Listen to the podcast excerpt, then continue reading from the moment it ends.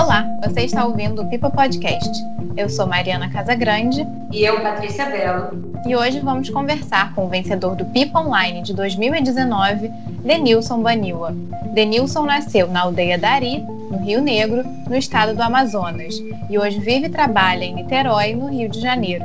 O artista traz em seus trabalhos referências culturais à aldeia de origem e mistura esses símbolos com elementos urbanos, o trabalho de Denilson é marcado pela luta pelos direitos dos povos indígenas. Oi, Denilson, tudo bom? Oi, tudo bem? Bem-vindo ao Pipa Podcast. Você pode começar contando pra gente como foi a construção da sua trajetória artística?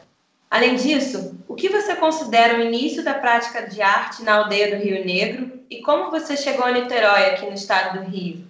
Primeiro, muito obrigado pelo convite de vocês. Eu estou bem feliz de estar aqui conversando. Agradecer também, de certa maneira, às populações indígenas que são importantes na minha vida, não só do meu, não só o meu povo, não só a minha comunidade, mas a, a minha trajetória ela tem bastante ligação com as populações indígenas e com, e com o movimento indígena, que é de onde eu, eu tiro forças para tudo que eu faço na minha vida. Acho que a trajetória artística, por assim dizer, com uma trajetória ou um começo ocidental, ela é mais recente do que um entendimento do que, que é uma produção ou uma criação, pensamento visual, poético. Claro, as populações indígenas já antes do termo arte nascer, produzem seu, seus trabalhos e seus pensamentos através de visualidades e que a gente pode chamar hoje de arte, mas por muito tempo foi considerado arte primitiva, arte bruta, artefato, artesanato, enfim. Uma categoria menor dentro de um pensamento criativo, digamos assim. Acho que, que tudo começa em, nas discussões da exposição de Aguataporã, no Museu de Arte do Rio, no Mar, onde tinha a curadoria da Clarissa, do, Pablo, do Clarissa Diniz, do Pablo Lafrente, onde teve uma curadoria também, uma co-curadoria de uma Guarani Nhandeva, que é a Sandra Benites, que inclusive agora já está se estabelecendo mais como curadora dentro desse sistema. Mas nessa, nessa exposição que eu tive um acesso, digamos, a um, a um lugar onde meu trabalho poderia significar mais do que eu estava fazendo. Eu venho do movimento indígena, do movimento indígena que é um movimento político e de ação por direitos e, e de busca por cumprimento de obrigações do Estado em relação às populações indígenas. E nessa exposição eu tive, acho que, que um insight que fala de que, de que a arte ela pode ser uma parte do movimento indígena que alcança um lugar onde o movimento indígena não alcança. Então, se o movimento indígena ele alcança o Senado, as câmaras, a ONU, né, que são instituições de poder político, a arte ela alcança o cidadão comum que sequer tem conhecimento da existência de populações indígenas no Brasil. Então, ao contrário de, de um protesto onde as pessoas vão para as ruas já sabendo a pauta, entendendo e se preparam para aquilo, né? então se uma pessoa vai para o protesto, ela vai preparada para participar do protesto ou vai preparada para enfrentar o protesto. Quando uma pessoa entra numa galeria ou numa exposição de arte ou num, num lugar onde tenha uma obra, ela não está preparada, então o impacto que alcança é um impacto mais emocional, mais sensível, digamos assim, sabe? Então, aí que eu vi que, que a arte ela pode alcançar um lugar onde uma luta de movimento indígena não alcança. Você até já falou um pouco disso, né? Como se deu a sua entrada em galerias de arte, em museus. Né? É, é uma coisa que eu fico pensando e qual foi o momento da virada assim do plot uhum. do plot twist né? da coisa, mas acho que logo quando, eu comecei a conversar na de Aquataporã sobre uma exposição que foi a primeira exposição que teve curadoria indígena e que se pensou uma visão e um pensamento indígena, uma cosmovisão como se fala, indígena numa exposição, porque os curadores estavam sensíveis a essa questão eu já começava a falar com todo mundo do museu sobre uma possibilidade de mudança no tratamento das questões indígenas dentro da arte. Nisso ainda não muda a minha vida, mas disso me indicam para participar da, eu dou um evento da ANPAP, é a Associação Nacional dos Pesquisadores de Artes Plásticas do Brasil, onde reúne todos os pesquisadores sobre arte do Brasil, professores, doutorandos, mestrandos, ah, graduandos, pessoas que estão ligadas à pesquisa de arte no Brasil. Foi em Campinas na Pontifícia Católica de Campinas, e me colocaram no auditório para falar sobre arte indígena. Auditório, sei lá, com centenas de pessoas ali. E eu fui bem duro nas minhas palavras lá por, por entender que o lugar do indígena na arte ocidental estava colocado dentro de uma caixa do primitivo, do que não, do que não é intelectual, do que não é inteligente, mas serve de referência, uma, basicamente uma referência para artistas de verdade. Uh, e o título foi entre, entre, pajés e artistas, no entendimento de que o artista indígena no, no mundo ele é como um xamã ou um pajé que traz uma possibilidade de compartilhamento e de troca de conhecimentos. E aí eu fiz uma provocação no final da minha fala que foi: ah, vocês vão ficar falando sobre Kant, sobre Nietzsche para sempre, porque todo mundo, todo, todos os anos tem centenas de monografias e de teses sobre esses, sobre artistas já consagrados ou de pensadores, filósofos consagrados na arte.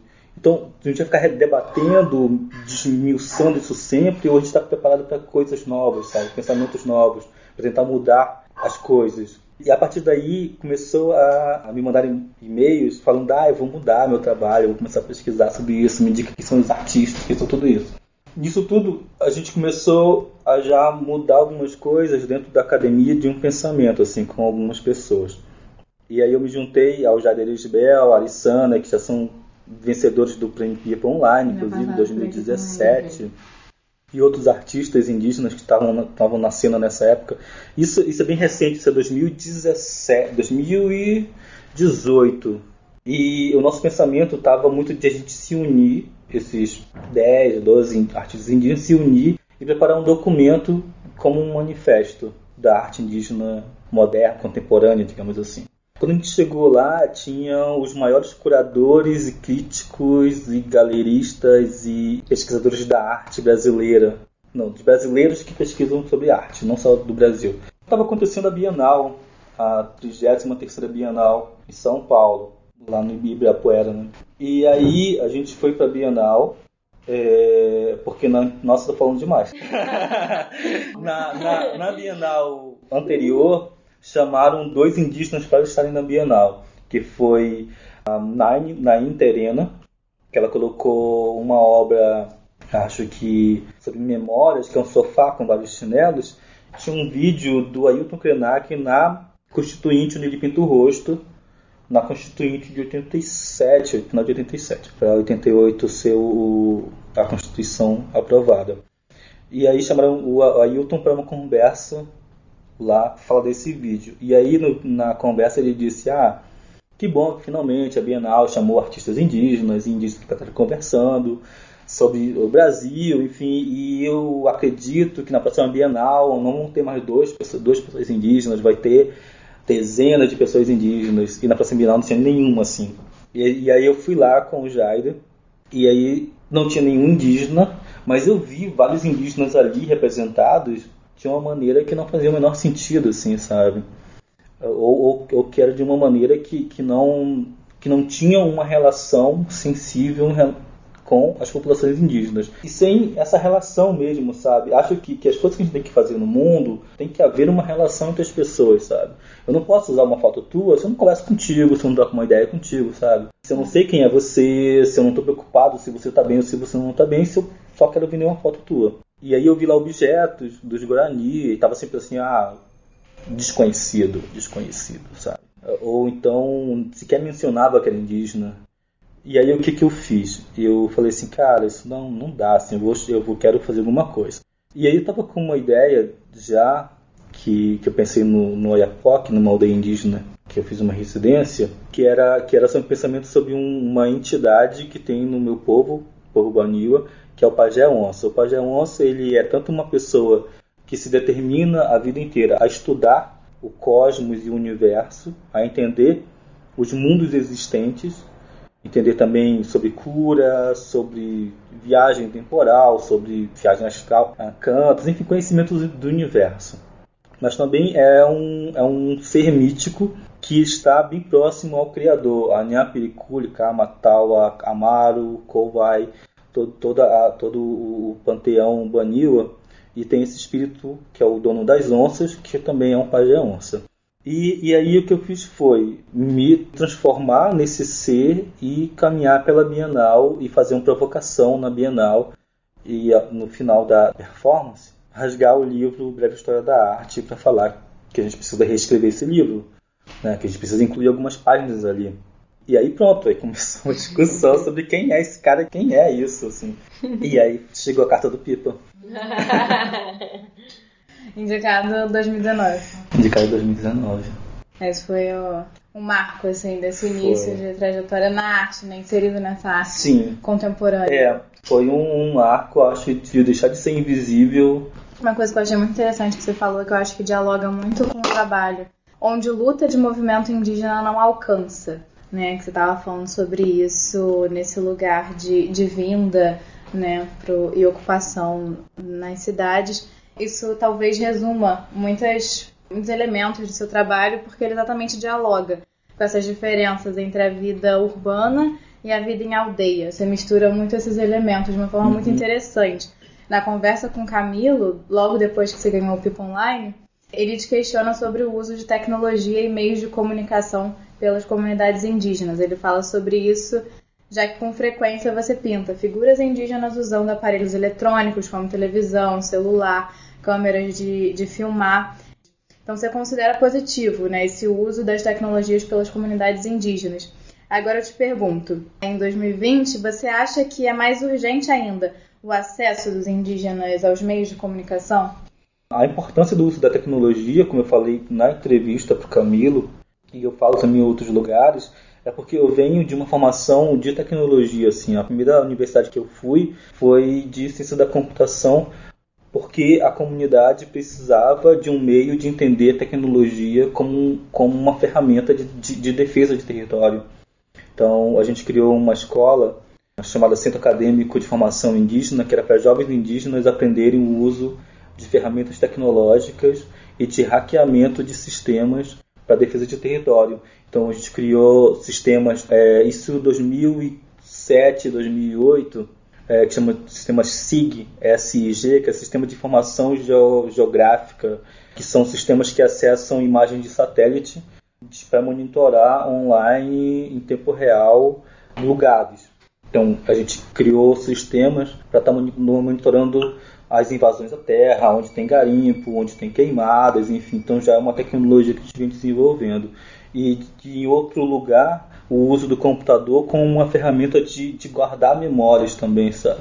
Então, de documentar a cultura, o uso da, da, da, câmera filmadora e da câmera fotográfica como registro também, como um lugar de guardar culturas também, né? como um, um banco de dados, digamos assim, o uso do computador para registro de línguas, o uso de gravadores para gravações de músicas, enfim. Isso estou falando de 2000, 2004, 2005, 2007, 2008 que eu participei diretamente disso. Mas já era uma coisa que já tinha vindo antes de mim, sabe? Então já é uma coisa antiga isso. Uh, acho que a gente não tinha entendido ainda como essas produções conseguiriam alcançar os lugares visíveis, sabe? A gente não entendia como colocar um filme para o Festival de Cannes, Hoje a gente já sabe como fazer isso. Então tem o Takuman Koikuro, que estava no último Festival de Cannes, que ganhou acho que quatro Kikitos. A gente não conseguia alcançar o prêmio Jabuti de literatura indígena. E hoje tem o Daniel Munduruku e o Cristino Apichana, que juntos somos sete prêmios Jabuti. Sabe? A gente não entendia como chegar ao prêmio Pipa e outros prêmios de arte ou a galerias de arte no mundo, e hoje tem Denilson Banil, a Jaide, Alessana, Iban, Salisa e outros indígenas em galerias no MASP, na Pinacoteca, no Tomiotaki, no Prêmio Pipa, sabe, na Bienal de Sydney, na Bienal da Itália. Então, acho que a gente já vem usando as ferramentas e tecnologias há muito tempo. A gente não tinha entendimento de como o sistema funciona para a gente colocar o vírus ali do, do hackeamento para se inserir e se espalhar ali dentro. É, nesse lugar, assim, dessa urgência, nesse sentido até da exploração à floresta, da, dos territórios demarcados, uhum. né, então de assassinato a líderes indígenas, né, nesse sentido de, como você falou, que, se, que é muito usado, né, então é positivo o uso de aparelhos eletrônicos por comunidades indígenas nesse lugar de denúncia. Uhum. Né? Então, nessa urgência de realmente reportar o que está acontecendo. Né? Mas muito interessante também essa, essa visão de, além da produção, de já estar tá conseguindo exibir, né? Então não só o lugar da produção, mas da exibição uhum. em outros espaços. É, do, dessa coisa da denúncia, inclusive em 2013, eu e meus dois amigos, o Napuaca e a Renata, a gente criou um sistema de rádio chamado Rádio Iandê, que hoje é escutada em 20 países, além do Brasil, que é um lugar, que é um portal que é exclusivamente para reportar fatos indígenas fatos como os assassinatos e as invasões, mas fatos também das vitórias, sabe?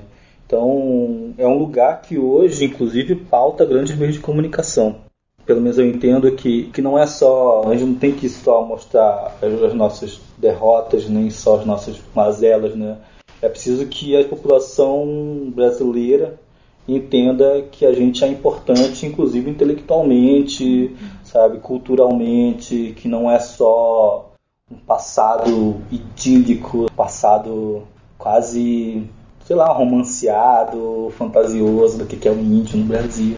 Inclusive para entender que a importância dos territórios, assim, a importância de se manter um território, de se manter uma cultura, mesmo num lugar onde populações indígenas se vestem como não indígenas, falam português, usam tecnologia. Tudo isso é importante para que as pessoas vejam a gente como como semelhantes, sabe? Como seres humanos, inclusive, sabe? Uhum. Com direitos. Porque em grande parte dessas invasões as pessoas até apoiam as invasões e os assassinatos das terras indígenas porque entende-se que o índio é um ser atrasado que só traz prejuízo à grande nação brasileira e esses territórios inventados, essas fronteiras. Puxando esse gancho, assim, principalmente das invasões, né? Na sua opinião, qual a importância de questionar o agronegócio uhum. dentro da arte, né? Como você percebe a relevância do seu trabalho com o aumento dos agrotóxicos liberados no Brasil? De certa maneira, esse trabalho, essa pesquisa sobre o agronegócio, sobre que não é só sobre o agrotóxico, mas é uma pesquisa sobre produção e consumo né, nas grandes cidades. Sim ele já é um trabalho que a gente vem falando no movimento indígena desde a década de 80, sabe? Uh, em 1960 para 70, uh, o governo brasileiro copiou uma ideia que vindo do, da Europa que chama Revolução Verde. O que é Revolução Verde? Euclides da Cunha dizia que os grandes sertões brasileiros precisavam ser ocupados. A Revolução Verde era, era revolução é só o nome, não governo militar, a Revolução Verde ela vem dizendo que a gente precisa ocupar os grandes sertões brasileiros com produções e com uma ocupação humana e de produção para que, por exemplo, ninguém passe fome no Brasil. Então, daí nasce um incentivo aos grileiros, poceiros e grandes latifundiários no Brasil, ocupando lugares que eram sertões, que não tinha vida ninguém, porque não se entendia o indígena como alguém e aí que são lugares improdutivos, que aí precisa de um colono para estar ali e ocupar com grandes plantações, enfim, com criação de gado. Nasce daí esses grandes latifúndios de monocultura que não suprem, ou que não, que não suprem não, mas que não acabam com a fome do brasileiro, que só são instrumentos de poder para quem já estava no poder. Assim. É uma manutenção de poder, manutenção de poder e uma ocupação do território brasileiro por famílias, poucas famílias, né? Então, o movimento indígena está falando isso, mas isso não chega às populações, à população brasileira ou às populações da cidade. Porque é um. ninguém quer saber, sabe? Só quero saber do meu arroz, da minha mesa, do meu bife, do meu feijão, do, do, do meu, do meu tomate. E quando eu me proponho a pintar isso, e aí que é exposto nas cidades e as pessoas naquele lugar de se defrontar com uma mensagem quase publicitária também, porque se, se pega da publicidade, é, começa a pensar sobre o seu consumo. Começa a pensar sobre coisas que o movimento indígena desde os anos 80 não conseguiu fazer com que as pessoas pensassem. Então, por mais que a gente hoje, com o nosso tomate, a nossa mesa, a nossa carne, não pense na ligação que tem com as populações indígenas, ou com as doenças que as populações indígenas sofrem, é uma ligação bem direta. Então, acho que a minha ideia é usar, já que está tão presente como, um, como uma repetição do agro pop diariamente na TV, diariamente a gente fica ouvindo o agro pop, o agro é tech, o agro é bom, como de novo uma salvação para o povo brasileiro, sabe? precisa apoiar o agro, porque o agro vai salvar o brasileiro, a economia brasileira, vai acabar com a fome no Brasil, mas não é verdade. Essa produção não, nem fica no Brasil. E, e aí é, é para, pelo menos como eu vejo, é para pensar sobre essas relações de novo, sabe? De poder, de consumo, do que a gente apoia, porque às vezes a gente coloca Guarani Caiová no nosso nome no Facebook, mas a gente está comendo uma carne que vem de uma exploração de um território Guarani Caiová e não entende essa relação, sabe? Não compreende como que funciona essa produção, essa distribuição, esse consumo no Brasil, não entende de onde vem as coisas que a gente come. É, eu acho que você trabalha muito nessa forma de conscientização, né? Porque é muito fácil a gente se alienar nesse discurso do outro, ainda mais quando vem do marketing, né? Então, o marketing do pop, que na verdade é um veneno para os dois lados, uhum. né? Tanto para a floresta como para a cidade acaba sendo um veneno e a gente se aliena nesse, nesse discurso do pop. É muito interessante é, a coisa do consumo, né? A palavra consumo e a palavra comida, né? E todas essas discussões que você colocou sobre o que, que nós estamos querendo consumir, o que, que a gente está gostando, né? E voltando um pouco também à entrevista com o Camilo, na, na entrevista você diz que a Arissana Patachó e o Jaider Esbel, que também já passaram pelo Pipa, né, eles são uma referência para você. Uhum.